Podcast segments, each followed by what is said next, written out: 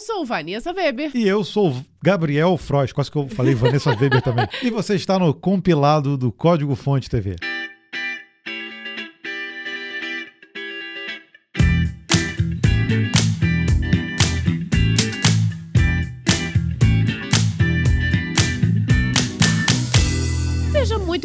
A essa edição um pouco diferente do compilado, que é a edição de número 61, que contemplou, na verdade, duas semanas, do dia 18 do 6 até o dia 1 do 7. Então já vou abrir aqui o meu mate, é aquele que eu tomei no outro episódio, limão com gengibre. Não é muito bom não, mas faz bem pra garganta. Eu tô precisando, né? Que novamente eu estou aqui, minha rinite alérgica atacada e por isso essa vozinha meio fanha. Talvez então, eu roube um golinho. Vamos tomar esse mate. Sem açúcar, ninguém merece.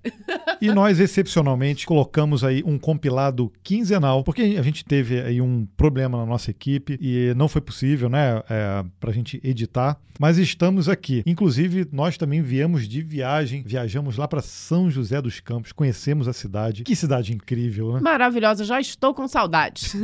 então, reunimos aí muitas notícias e também no final do episódio vamos fazer o sorteio das, de uma camiseta do Código Fonte TV, igual a essa aqui que você está vendo. E se você não estiver vendo, é porque você está nos ouvindo. Então, nós temos também um canal no YouTube exclusivo para o compilado. Se você digitar lá compilado do código fonte, você encontra esse canal, se inscreve lá e assiste esse episódio em vídeo. Consegue ver nossas lindas carinhas. E agora, sem mais delongas, vamos às notícias. GitHub Copilot está disponível para todos por um preço. Você deve ter visto essa notícia aí, né? Se você nunca experimentou o GitHub Copilot antes, a boa notícia é que a ferramenta de inteligência artificial está finalmente disponível para quem quiser. A má notícia é que ela deixou de ser gratuita. Ela não, nunca foi gratuita, na verdade, né? Ela só estava em teste. Depois de uma longa fase de prévia técnica de 12 meses, o recurso passa a ser pago através de um serviço de assinatura que custa 10 doletas por mês para desenvolver desenvolvedores ou 100 dólares por ano no plano anual. Né? Se você ainda está indeciso, os primeiros 60 dias de uso são gratuitos. De acordo com seus criadores, a ferramenta também será gratuita para estudantes verificados e desenvolvedores de, pro de projetos open source populares. Um plano empresarial será lançado ainda esse ano, mas ainda sem data marcada. O anúncio oficial celebrou esse momento que tem tudo para ser uma grande mudança de paradigma no cenário. Com o GitHub Copilot pela primeira vez na história do software, a IA pode ser amplamente aproveitada pelos desenvolvedores para escrever e concluir o código. Assim como a ascensão dos compiladores e do código aberto, acreditamos que a codificação assistida por IA mudará fundamentalmente a natureza do desenvolvimento de software. Durante seu período de avaliação, o GitHub Copilot foi testado por mais de um milhão de programadores e só juntou elogios. Segundo dados compilados nesse período, a ferramenta foi responsável pela criação de 40% do código onde foi utilizada, mostrando que o recurso curso tem tudo para se tornar indispensável na área de desenvolvimento. Afirmações fortes, né? Fortíssimas, né? 40% do código foi utilizado, mostrando que tem tudo para se tornar indispensável. É, a ferramenta de IA realmente veio para aumentar a produtividade. E aumenta sim a produtividade, mas ainda assim é uma ferramenta que deve ser usada com parcimônia, principalmente para quem está aprendendo a codificar, porque ela pode se tornar dependente de uma ferramenta e não saber necessariamente o que, que ela está fazendo com o código. É, é o mesmo princípio de copiar e colar o código do Stack Overflow ou de uma outra fonte e não saber que aquele código está fazendo. O problema não é simplesmente copiar e colar, né? É. E é mais perigoso ainda porque ele te dá ali o, o Ctrl-C, Ctrl-V muito contextualizado. Então, automaticamente, quem não tem muita experiência acredita fielmente de que aquele código está perfeito e nem sempre isso acontece, né? Nós vimos aí alguns casos no canal enquanto nós utilizávamos. É. Deitamos e rolamos aí nesse período de 12 meses de utilização gratuita do GitHub Copilot. Então, se for usar o GitHub Copilot, utilize testes, faça o seu código uma cobertura de testes, mas mesmo mesmo assim é preciso ter uma revisão no código que ele gera, tá? Porque mesmo que passe no teste, pode ser que esteja gerando também código inseguro. E a gente provou isso em alguns vídeos do código fonte, mas de qualquer forma é uma excelente ferramenta. Então é uma boa notícia de qualquer forma. 10 doletas a princípio não pesa tanto no bolso, não deveria pesar tanto no bolso, né, de um desenvolvedor, mas sim, é, a gente sabe que não, ainda não é para todo mundo, né? Mas ainda assim é uma ferramenta, eu não diria indispensável, mas importante. Microsoft, Epic Games e Meta se unem para definir padrões para o metaverso. Pois é, gente, agora vai, viu? Microsoft e Meta se juntaram com Epic Games, W3C, Sony, Unity e outras 30 empresas e organizações para tentar organizar o surgimento do metaverso. A proposta é criar um conjunto de padrões que oriente desenvolvedores da tecnologia. A iniciativa foi batizada de Metaverse Standards Forum e irá fomentar e direcionar pesquisas em realidade virtual e aumentar posicionamento geoespacial e geração de objetos 3D. Um dos primeiros desafios do grupo é definir uma terminologia em comum, em um momento em que não há nem mesmo um consenso sobre o que seria o tal do metaverso. O segundo desafio será conseguir o apoio de outros nomes de peso da indústria, como Apple, Google e Roblox, que não fazem parte nesse momento inicial da formação do grupo. Em comunicado para a imprensa, o Metaverse Standards Forum disse a que veio. Os líderes do setor afirmaram que o potencial do metaverso será melhor realizado se for construído sobre uma base de padrões abertos. Isso eu concordo. Construir um metaverso aberto e inclusivo em escala abrangente exigirá uma constelação de padrões de interoperabilidade abertos. Espaços digitais como Fortnite e Roblox já se definem como metaversos isolados. Com padrões comuns, seria possível para desenvolvedores criarem conteúdo compatível com os diferentes espaços, para que os usuários navegassem de forma fluida com seus dados de um serviço para o outro, consolidando uma plataforma unificada, como já acontece na internet tradicional. Ah, sem dúvida, acho que é um passo importantíssimo para a tecnologia que está nascendo agora, né? Então, ter esses grandes players aí do mercado já definindo um determinado padrão que vai ser utilizado por todos é fantástico. Se começar desse jeito, vai dar certo, hein? É, Gabriel? Eu, eu, a cara eu do sempre, Gabriel não concordou Eu sempre comigo. tenho uma pulga atrás da orelha. Eu, é, eu acho que as gigantes são elas mesmo que têm que estar ali encabeçando a iniciativa, mas de certa forma acaba sempre colocando estratégias da- das próprias empresas acima dos interesses das pequenas. Então, empresas que são menores, não estou dizendo que nem que Fortnite e Roblox são pequenos, não é isso, Uhum. mas outras iniciativas podem ficar um pouco para trás. Às vezes não tem voz o suficiente para colocar os seus próprios padrões ou alguma coisa desse tipo. A ideia é que eles estejam ali com a mente aberta, né? Que realmente consigam visualizar esses padrões que estão sendo adotados por empresas menores como padrões que talvez sejam melhores do que as grandes empresas estão utilizando no momento. Enfim, a, a ideia é boa. Vamos ver se vai dar certo. É, é só a gente olhar o histórico, por exemplo, da indústria fonográfica, quando tentou padronizar o, aquele disco, né? Aquele, é, a Sony tinha vários padrões também que não foram adotados, é, porque ela tentou impor um padrão é, de é, formato de vídeo, formato de áudio, essas coisas assim, né? Então, é, mesmo sendo encabeçado às vezes por grandes empresas, isso não quer dizer que vai funcionar. A gente tem que esperar para ver. DARPA afirma que blockchains podem ser adulteradas. Essa veio forte, hein? Veio. Por essa, ninguém esperava. Por definição, blockchains são cadeias de dados invioláveis, né? imutáveis, à prova de adulteração. Entretanto, a DARPA, a Agência de Projetos de Pesquisa Avançada de Defesa do Governo dos Estados Unidos, afirma o contrário. Seria possível fraudar informações dentro da blockchain. De acordo com um levantamento encomendado pela agência, a tecnologia perdeu uma das suas principais características, a descentralização. O estudo acredita que um subconjunto de participantes de um blockchain pode obter controle excessivo e centralizado sobre todo o sistema. Além disso, uma minoria de provedores de serviços de rede é responsável por rotear a maior parte do tráfego de blockchain, o que tornaria a operação suscetível a interferências externas. A DARPA também alertou para outra vulnerabilidade no sistema. 21% dos nós de Bitcoin estão executando uma versão obsoleta do núcleo da tecnologia e apresentam brechas de segurança conhecidas. Christian Catalini, fundador do grupo de pesquisas de criptomoedas do MIT, descartou o alarmismo do relatório. Acho que. Não, ele é americano, né, Gabriel? Vai. Acho que algumas das preocupações são válidas, mas maybe o perigo para o ecossistema mais amplo seja um pouco exagerado, afirmou o pesquisador. Olha, eles levantaram um ponto que me deixou com a pulga atrás da orelha, né?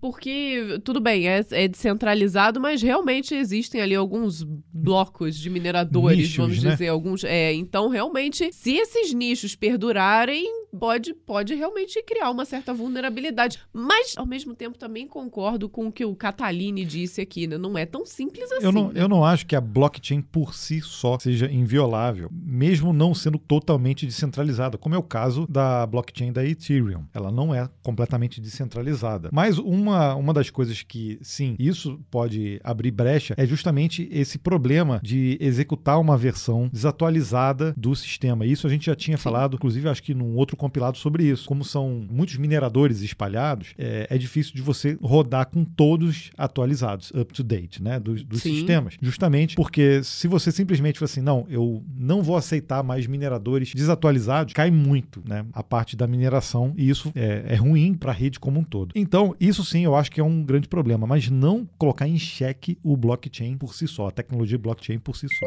Microsoft aposenta tecnologia de reconhecimento facial que deu polêmica. Acabou-se o que era doce. A Microsoft mudou as regras para o acesso público a diversas ferramentas de análise facial do pacote Azure Face. A alteração faz parte de uma nova política de uso ético da tecnologia que irá limitar a utilização de alguns recursos e até mesmo bloquear outros. Uma das ferramentas que não estará mais disponível é um sistema de reconhecimento facial que supostamente identificava as emoções das pessoas pessoas analisadas. Na época de seu lançamento, pesquisadores de comportamento humano afirmaram ser impossível avaliar corretamente o que um indivíduo sente por dentro, independentemente da expressão facial que esteja fazendo. Natasha Crampton, chefe do departamento de uso responsável de inteligência artificial dentro da Microsoft, declarou: especialistas dentro e fora da empresa destacaram a falta de consenso científico sobre a definição de emotions, os desafios em como as inferências se generalizam generalizam entre casos de uso, regiões e demografia e as maiores preocupações com privacidade em torno desse tipo de capacidade. O acesso à ferramenta está suspenso para novos usuários, mas quem já era cliente do recurso terá ainda um ano para usufruir da tecnologia. Vale lembrar que a Microsoft está restringindo o uso público do algoritmo, que ainda pode ressurgir em algum futuro produto na empresa. É difícil, né, gente? Conseguir identificar emoções via face, até para nós seres humanos, é difícil. Imagina, você tem que conhecer muito bem a pessoa, então. Eu vou ser super sincero, esse não é o real motivo. não é o real motivo você detectar emoções, aí é difícil fazer isso. N não é. O que eles estão fazendo aqui é o que o Google fez há algumas semanas atrás. Eles estão querendo é,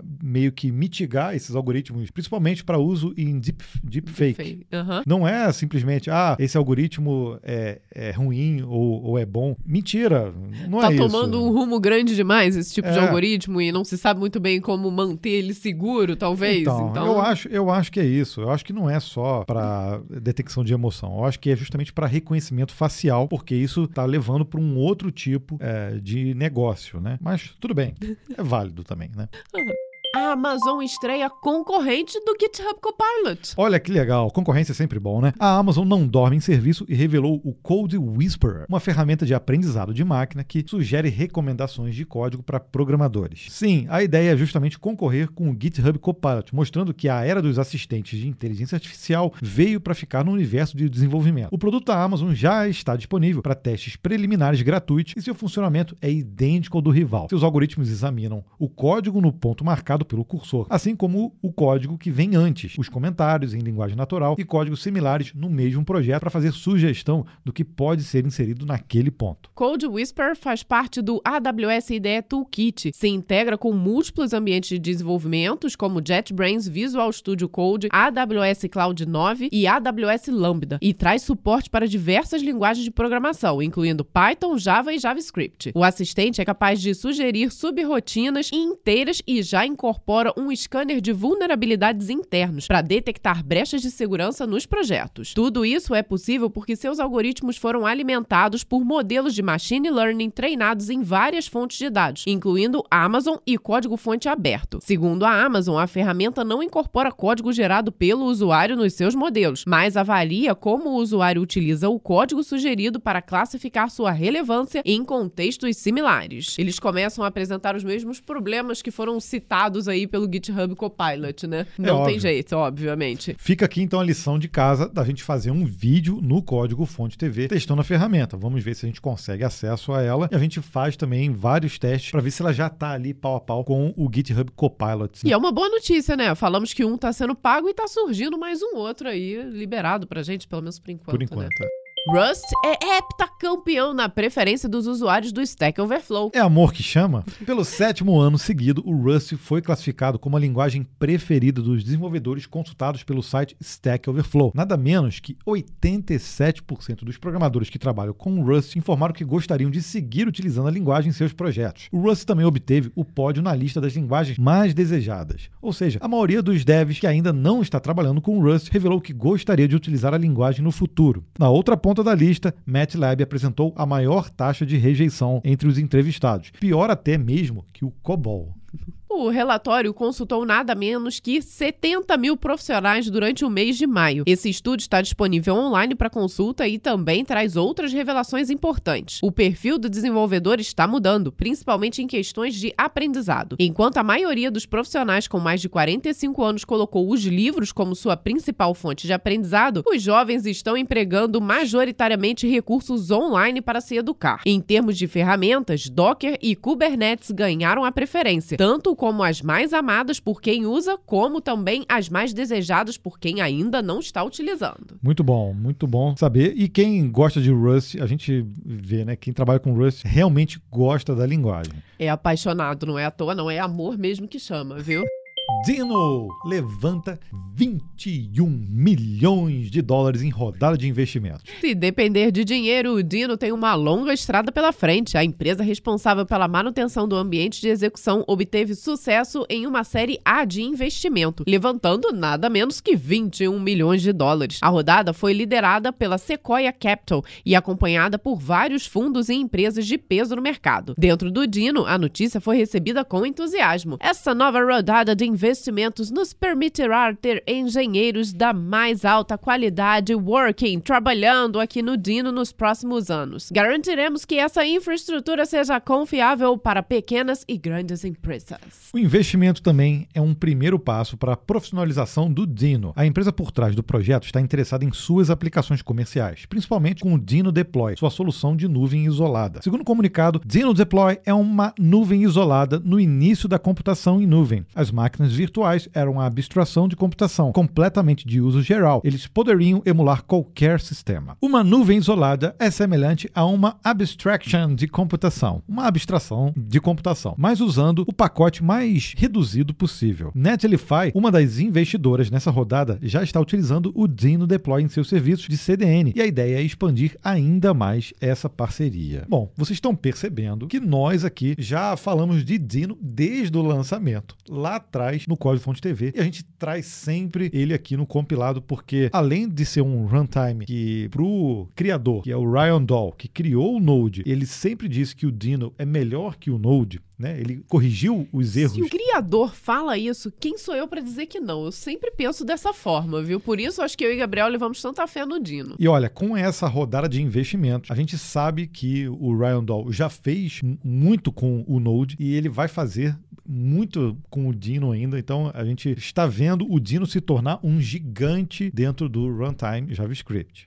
Biblioteca React Native agora traz suporte para o React 18. React Native. A biblioteca JavaScript criada pelo Facebook chegou na versão 0.69, implementando pela primeira vez o suporte ao React 18, ativado por padrão. O React 18, lançado em março, trouxe muitas novidades, incluindo novas funcionalidades de concorrência. Esse mecanismo permite que o React prepare várias versões de sua interface de usuário ao mesmo tempo. Essa mudança de paradigma foi batizada de nova arquitetura e usuários que ainda não se adaptaram vão perder os novos recursos do React Native 0 .69, que foi totalmente construído com renderização simultânea em mente e sem suporte ao antigo modelo. Outra grande mudança é a integração com o Hermes. Anteriormente, o motor open source era distribuído separadamente, o que gerava confusão entre os desenvolvedores em relação à compatibilidade. A partir de agora, cada nova versão do React Native virá acompanhada do respectivo Hermes compatível, o que irá melhorar a estabilidade da solução. Além disso, o React Native 0.69 traz ainda suporte suporte para o C++ 17, suporte melhorado para desenvolvedores de Android e novas opções de menu de debug para iOS. Essa nova versão é fruto da dedicação de 80 desenvolvedores com 629 commits no projeto. Incrível! A gente sabe que React Native é sim uma das principais soluções adotadas por grandes empresas quando a coisa é desenvolvimento de mobile nativo. Aí tu fala, puta, nativo? Não, não é nativo, né? Porque a gente utiliza JavaScript, mas é sim uma, uma adoção muito, é, muito poderosa para quem precisa desenvolver aplicativos com aquela cara de nativo também, né? Governo da Itália bane o uso de Google Analytics. Pois é, gente, o governo da Itália deu 90 dias para os responsáveis de sites do país, públicos ou privados, removerem o serviço Google Analytics de suas operações. O entendimento das autoridades é que o serviço viola as diretrizes estabelecidas pela GDPR, o conjunto de leis de proteção à privacidade estabelecido pela União Europeia. A Itália é o terceiro país do bloco a adotar essa medida drástica, depois de Áustria e da França. A Holanda está avaliando seguir o mesmo caminho e banir o Google Analytics. Decisão similar já havia acontecido anteriormente em relação ao uso do Google Fonts. Que a gente trouxe aqui também no compilado. O argumento utilizado para essas proibições é que o serviço transfere dados de usuários para os Estados Unidos de uma forma que não pode ser protegida pela legislação europeia. De acordo com o governo italiano, o Google Analytics, através de cookies, coleta dados sobre as interações dos usuários com os respectivos websites, incluindo o endereço IP do dispositivo do usuário, informação sobre navegador, sistema operacional, data e hora de visualização da página e mais. A GDPR é bastante específica sobre o registro de endereços IP, mesmo truncado ou anonimizado, considerado dados pessoal inviolável. Se ela está fazendo isso com o Google Analytics, ela vai fazer com qualquer servidor web que tenha um log ativado. É, eu não sei como é que eles vão conseguir conter tudo isso, né? Pelo menos, por padrão, você vai instalar um Apache em algum servidor, estando nos Estados Unidos ou em algum outro lugar, você consegue esse tipo de informação. O IP, o navegador, data, hora, qual é o endereço uhum. que foi solicitado. Eu acho, ou, ou, seja, isso é meio que padrão, né? Dos Exato, então vão, então vão ter que mudar o paradigma ali de tudo que é coletado na internet. Eu acho bem difícil. E é engraçado que é, é esse tipo de informação que dá rastreabilidade para você é, descobrir crimes, para você saber aonde, da onde veio tal requisição. Ou seja, Verdade, você, não... você simplesmente tirar isso, é, independente se está indo para os Estados Unidos ou para algum outro servidor, você vai tirar a possibilidade de algum tipo de rastreabilidade. Né? Tem um lado bom, mas tem aí um, um lado que vai complicar. Realmente é. eu não tinha nem pensado nesse é, ponto. A, anonimizar alguns tipos de, de serviços eu acho interessante, mas completamente é perigoso também, né? Justiça brasileira manda TikTok remover todo o conteúdo impróprio para menores.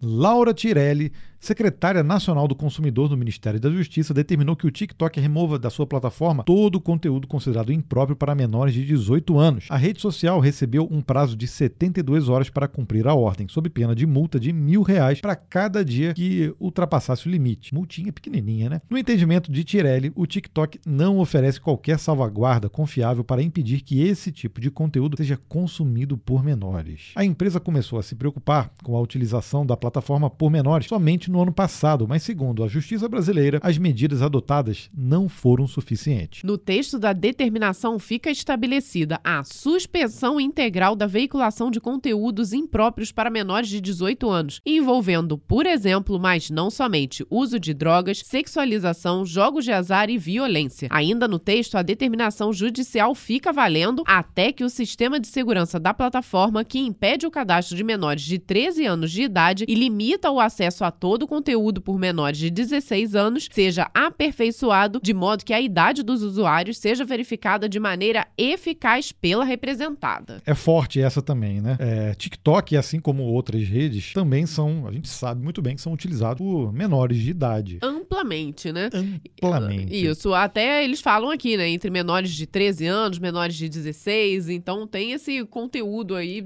entre o limiar ali das crianças e adolescentes. É, mas nesse caso é menor para 18 anos. Sim. E no caso do TikTok, eu acho que é ele que tá aí na bola da vez, justamente porque é, tá sendo muito popular entre os jovens. Os jovens. Eu sou jovem, Gabriel, eu sou jovem.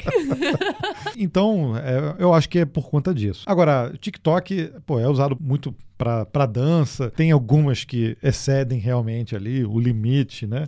Mas a internet sempre teve disso, né? Eu vejo muito desse conteúdo que é gerado para essas redes como era lá atrás, lá atrás da época do flogão. Vocês lembram dessa Gabriel, época? Gabriel não é jovem, não, gente. É, eu não sou jovem. Mas é, é sempre muito difícil você conseguir restringir o limite, né? Entre alguém realmente menor de idade conseguir acessar. Mas, de qualquer forma, acho que a plataforma tem que ter algum, algum algumas etapas ali para realmente tentar evitar, né?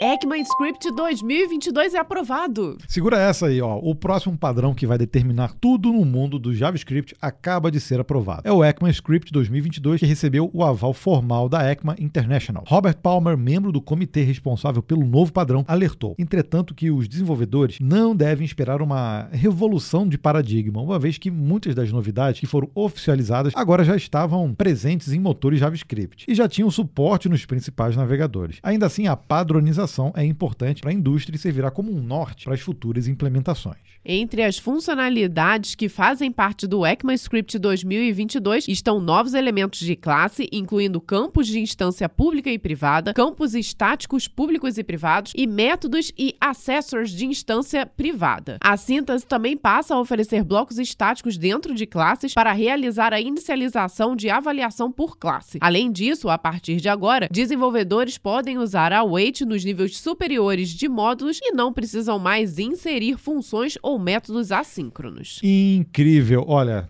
olha o JavaScript indo pro lado da força da orientação objeto.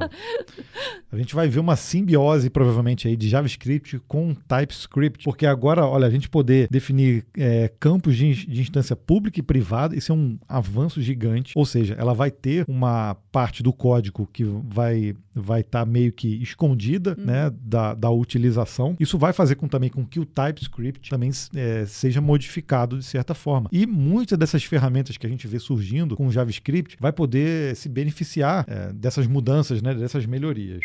Hackers criam seu próprio programa de recompensa para bugs. Os criminosos eletrônicos não conhecem limites, mas dessa vez eles abusaram da ousadia. O grupo hacker Lockbit, responsável por deflagrar ataques de ransomware no mundo inteiro, inaugurou um programa de recompensas para bugs similar ao das grandes empresas. Ao invés de reportar vulnerabilidades para organizações de segurança ou fabricantes de software, o caçador de bugs informa a brecha encontrada com exclusividade para os criminosos e fatura um prêmio em dinheiro, que pode chegar a um milhão de dólares, se os bandidos cumprirem o prometido, obviamente, né? De acordo com o comunicado oficial da quadrilha, eles estão dispostos a pagar qualquer um por informações de identificação pessoal sobre indivíduos de alto perfil e vulnerabilidade da web em troca de remuneração. O grupo está no topo da lista dos mais procurados por crimes eletrônicos e acredita-se que os ransomwares produzidos pelo Lockbit respondam por quase metade das infecções registradas em maio desse ano. Para os especialistas, esse é um grande sinal de alerta de que os grupos criminosos atingiram um nível de organização e sofisticação capaz de rivalizar com aqueles que lutam para combater essas ameaças. Perigoso isso, né? Se realmente eles começarem a pagar as recompensas, imagina. E é Ninguém é... duvida que recursos eles tenham, então... até porque por conta desses ataques, muitas empresas acabam recompensando eles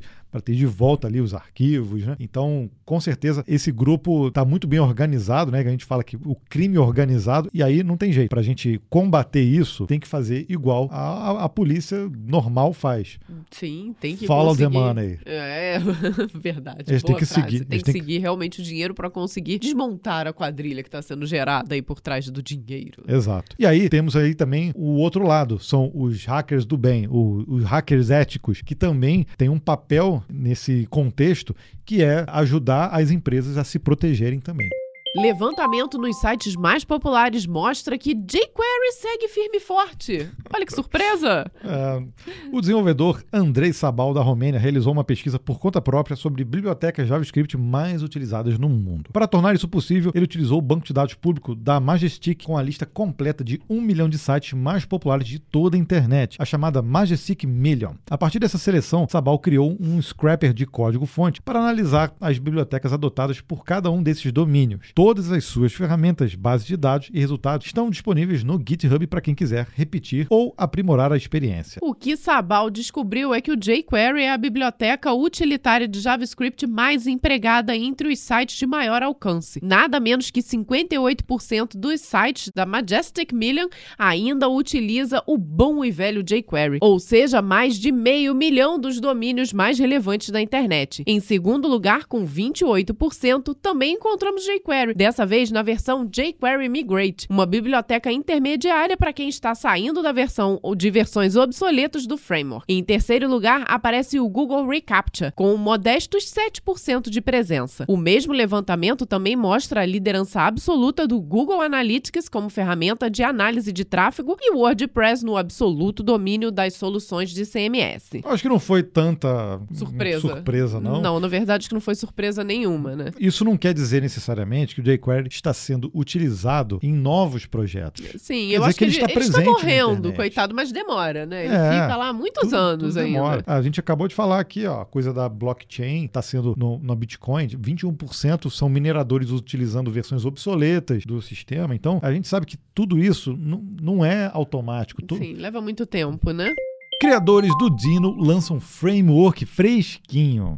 Guarde esse nome na sua caixa de ferramentas, Fresh. Esse é o nome do novo framework full stack para web desenvolvido pelos criadores do Dino. Depois de um longo período de incubação, o Fresh atingiu sua versão 1.0 e está estável para ser utilizado em ambiente de produção. A proposta é ir na contramão das tendências atuais. Usando o Fresh, as páginas criadas para web enviam nada de JavaScript para o cliente, zero kbytes. Toda a renderização do conteúdo é executada no servidor. De acordo com seus idealizadores, pacotes JS geralmente fazem pouco mais do que renderizar conteúdo estático que poderia muito bem ter sido servido como HTML simples. É, então, então ele não vai exatamente na contramão das tendências atuais, porque a tendência atual é sim renderização de comp componentização né? No lado servidor. Com uma abordagem server-side fresh, que é reduzir o tempo de carregamento das páginas, acelerando a experiência do usuário e economizando energia em dispositivos móveis. Nesse modelo, o desenvolvedor deve explicitamente optar por renderização do lado do cliente para zonas de interatividade e nada mais. Segundo o um anúncio oficial do framework, Fresh é uma estrutura de roteamento e mecanismo de modelagem que renderiza as páginas conforme elas são solicitadas em um servidor. O framework usa Preact e JSX ou TSX para renderização e modelagem. O Fresh também dispensa uma etapa de build. O código que você escreve é o código que será executado no servidor em tempo real, agilizando o processo, o que é excelente também. Usando o JSX e o Preact, né? Ou seja, tecnologias também que já são conhecidas no mercado. Isso vai fazer com que provavelmente ele tenha uma adoção muito mais rápida. Sem dúvida alguma. Então, se segura aí Next, Nest, esse bando de framework server-side que a gente vê por aí. Nova versão do Git muda a forma como analisa o file system para conseguir mais performance. Quanto maior o diretório do seu projeto, mais lenta, teoricamente, é a performance do seu Git. A regra é essa, né? Para agilizar o processo, o Git utilizava uma solução de cache para compreender o file system do diretório. Entretanto, mesmo esse método esbarrava em gargalos de eficiência. Uma das novas funcionalidades do Git 2.37, lançada agora, é mudar essa, esse paradigma em busca de mais performance. Agora, para o Windows e macOS, o Git passa a ter nativamente um daemon de longa duração que rastreia o estado do sistema de arquivos mais diretamente, sem necessidade de plugins de terceiros ou ferramentas externas. O resultado é a agilidade na hora de manter o status dos arquivos que fazem parte da pasta de trabalho do seu projeto. Essa não é a única novidade do Git 2.37. A nova versão também inclui um novo mecanismo mais seguro para remover objetos inacessíveis que permite que esses objetos sejam armazenados juntos em um único arquivo de pacote, escrevendo as idades dos obje de objetos individuais em uma tabela auxiliar. Esse novo método vai reduzir as chances de corrupção do repositório quando arquivos são marcados para remoção por acidente, mesmo com uma referência posterior a eles. Além disso, o Git 2.37 também introduz um novo recurso chamado de índice esparso. Essa nova funcionalidade ajuda a acelerar os comandos do Git a usar o sistema de checkout esparso em um repositório grande. Levantamento aponta que 85% dos CEOs não levam testes a sério. Um levantamento realizado pela empresa de automação de testes Leapwork descobriu que 85% dos CEOs nos Estados Unidos incentivam o lançamento de software antes de todos os testes terem sido completados. Essa informação foi confirmada por 79% dos testadores. Eles afirmaram que 40% dos softwares lançados no mercado não foram testados como deveriam ser. Em contrapartida, tanto CEOs quanto testadores revelam ter medo das consequências de lançar software defeituoso. Entre os CEOs, 95 55% deles afirmam temer perder o emprego em caso de falha, e 76% dos testadores também declaram ter essa preocupação. Christian Brick Frederiksen, cofundador e CEO da Leapwork, responsável pelo levantamento, alertou: Nossa pesquisa mostra os problemas generalizados que existem nos testes de software hoje. Embora os CEOs e testadores entendam as consequências do lançamento de software que não foi testado adequadamente, um número alarmante ainda acha que é aceitável publicá-los e prefere confiar em testes de correção posteriormente para corrigir quaisquer problemas. Não é novidade, né? Infelizmente, eu ia até brincar de que isso aí é porque fez a pesquisa com os, os americanos. Aqui no Brasil, todo mundo testa, é tudo perfeito, Gabriel. É, isso aqui mostra justamente um conflito, um problema que existe entre o time do desenvolvimento e a qualidade. É, de certa forma, os CEOs querem lançar o mais rápido possível e os desenvolvedores deveriam se preocupar realmente com o código que está sendo gerado. Então, esse é um conflito conflito ali que existe, sempre existiu, mas a gente aqui, enquanto desenvolvedores e CEOs também da nossa própria empresa, a gente sabe que testes são necessários, são essenciais. Então, é, coisas como TDD, BDD e o DDD poxa, que pregam inclusive que a gente faça testes antes mesmo de gerar a funcionalidade, são importantíssimos. Então, obviamente, a gente não concorda com isso, né? Não tem jeito, né? É um, é um resultado que se vê no futuro, né? Justamente nas correções. Então, tudo vai fluir muito melhor num segundo momento. O problema é que no primeiro momento as pessoas querem que entregue loucamente, sem testar. Manda, manda. É, porque, é porque ruim, né? é, se padronizou, na verdade, no mercado que quando a gente precisa lançar um, um MVP, é, se faz lá do jeito que dá. E tem muita gente que transforma MVP em produtos. E isso é. Rapidamente. Isso, e, provavelmente a maioria, né? Não, isso é muito errado. Isso é muito errado. Porque depois que você valida o seu produto no mercado, é preciso refazer esse produto de forma que ele consiga escalar, que ele consiga é, receber novas funcionalidades da forma correta. E quando você transforma um MVP num produto e provavelmente o MVP ali não tem essa carga toda de testes, não, não existe isso, né? Geralmente, quando está se desenvolvendo, se deixa de lado uma coisa essencial, que são os bugs. Então, para um CEO que testa um produto, coloca ele no mercado, a ideia é boa, ele dá certo, e aí ele lança um produto de qualquer forma, e daqui a pouco é invadido, perde os dados, vaza os dados, quer dizer, a credibilidade rapidamente vai para casa do cacete. É, vai comprometer toda a, a, funcionalidade e a boa ideia que está por trás daquele software daquele aplicativo que está sendo entregue, é. né? E a manutabilidade. Manuten... É essa daí, vocês é. entenderam. o, o software não consegue é, sofrer manutenções e nem crescer da forma correta. Então, eu não queria trabalhar numa empresa com CEOs desse tipo, não.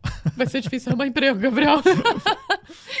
E nessa semana, exclusivamente, como fizemos um compilado de notícias de duas semanas, nós vamos pular o breakpoint para ser mais rápido por aqui, né, Gabriel? Mas em compensação, já teremos o sorteio? Ou você quer primeiro contar as novidades do Código Fonte? Não, primeiro é, são os vídeos do Código Fonte da semana. A gente lançou um vídeo sobre o Azure que é a plataforma de cloud computing da Microsoft. Finalmente, né? Estava na nossa lista há vários anos já. Era, era, um daqueles cards com teia de aranha lá no, no Trello, viu? E o vídeo ficou muito legal. E lançamos também, na quinta-feira, um vídeo comentando sobre a Lambda. Sabe aquela, aquela inteligência artificial que saiu notícias aí em vários lugares dizendo que ela estava senciente, é uma, uma inteligência artificial que era um, uma pessoa, né? Ela, ela se diz uma pessoa. O legal desse vídeo, é óbvio, é você assistir ali, né? Tudo que nós debatemos e trouxemos ali de informações, mas depois também verifica os comentários, porque estão rolando altas discussões e era justamente isso que a gente queria trazer, né? Discutir sobre esse momento quase que filosófico da inteligência artificial. Só para você ter uma ideia, a gente foi atrás da entrevista do engenheiro do Google que acreditou e acredita na inteligência artificial e ele disse que ela pediu para ele contratar um advogado para representar ela no mundo real. Olha só que coisa é bizarra. Nesse nível. É. E nesse episódio eu separei um comentário do Tiago Costa. Ele autorizou eu ler o comentário dele. Ele me mandou no meu LinkedIn pessoal. E, cara, a história dele me emocionou, emocionou a Vanessa. Então, Aqueceu nossos corações. É, então a gente quer contar aqui. É, obrigado, Tiago, pelo seu comentário. Ele, ele colocou assim: ó. Amigos do Código Fonte, bom dia. Me chamo Tiago Costa, atualmente coordenador de RH desde novembro de 2014. Sou de João Pessoa, Paraíba. Psicólogo há 15 anos e recentemente decidi mudar de área. Há meses atrás fiquei na luta luta comigo mesmo se eu deveria ou não mudar de área. Trabalhar com TI sempre foi um sonho quando eu tinha 17 anos. Cheguei a estudar programação, mas me decepcionei. Hoje, com a maturidade que alcancei ao longo dos meus 38 anos de idade, acredito que não estava preparado para essa jornada naquela época. Em 2021, assisti inúmeros vídeos do YouTube sobre a área, campos de trabalho, transição de carreira, mercado de trabalho e, não menos importante, idade. Em setembro, eu faço 39 anos. Destaco três canais que me fizeram é, dar meu passo adiante. Código Fonte, Fábio Akita e Felipe Deschamps. No mês de julho de 2021, iniciei minha jornada em análise e desenvolvimento de sistemas e desde então venho estudando. Desde novembro de 2014, sou coordenador de recursos humanos e nessa segunda-feira, 27 de 6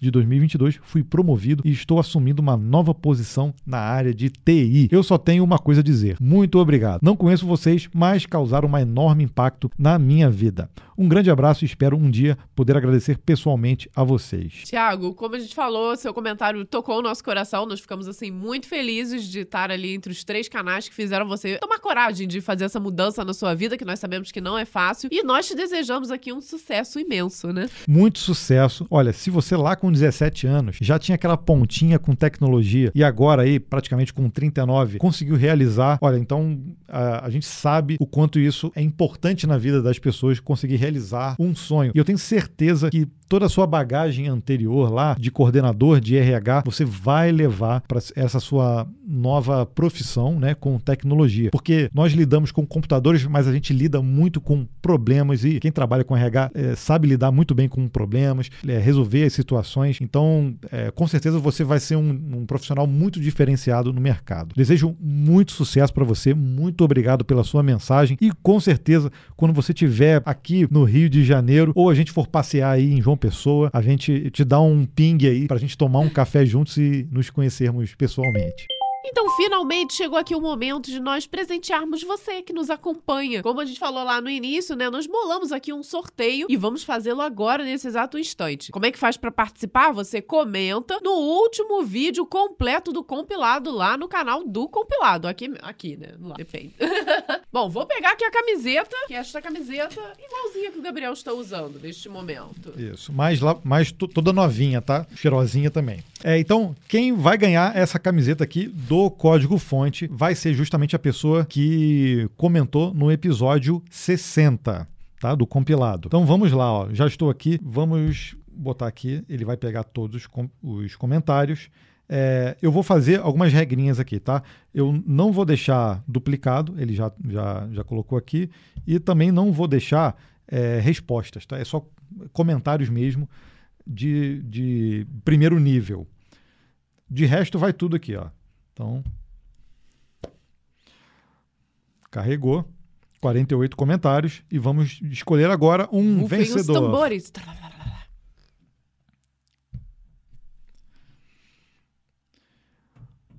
Ok, o vencedor foi Rodrigo Gotardo.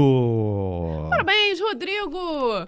Rodrigo, você vai ter que entrar em contato com a gente. Nós vamos também pinar lá, responder o seu próprio comentário, viu? Isso. A gente entra em contato com você lá nos comentários, fique atento. É, aí você entra em contato conosco no e-mail, tá? Pode ser o contato arroba códigofonte.com.br com os seus dados, tá? Incluindo aí é, endereço completo, o seu nome, para a gente poder te enviar essa camiseta. E semana que vem tem mais, tá? É só você já comentar nesse episódio daqui que o sorteio sai no próximo sábado. Mentira, Exato. na sexta-feira, porque a gente grava na sexta. Exato. Mas aí pode ser que não seja essa camiseta. É, a gente mandou fazer camisetas exclusivas pro compilado, tá? Então, se as camisetas chegarem a tempo, a gente já sorteia na semana que vem uma camiseta do compilado. agora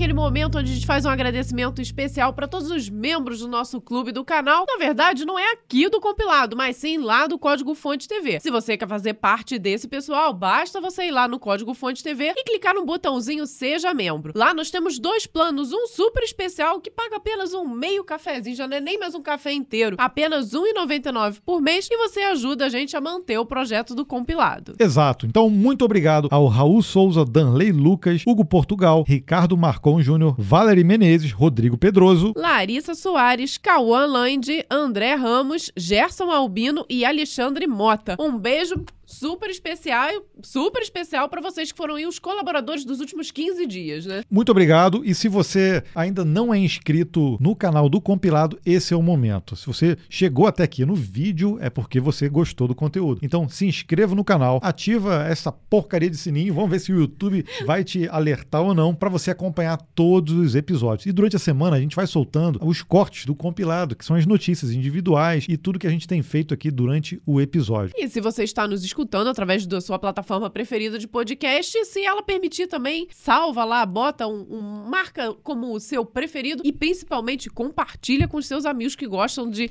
se manterem atualizados na área de tecnologia. Isso. E o Spotify, além do seguir, também tem o curtir. Isso ajuda também a gente a melhorar nosso ranking ali dentro da plataforma. Espero que você tenha curtido esse episódio. Comenta no YouTube para você participar do sorteio na semana que vem e a gente te espera no próximo episódio. Tchau, tchau. Até lá, tchau, tchau.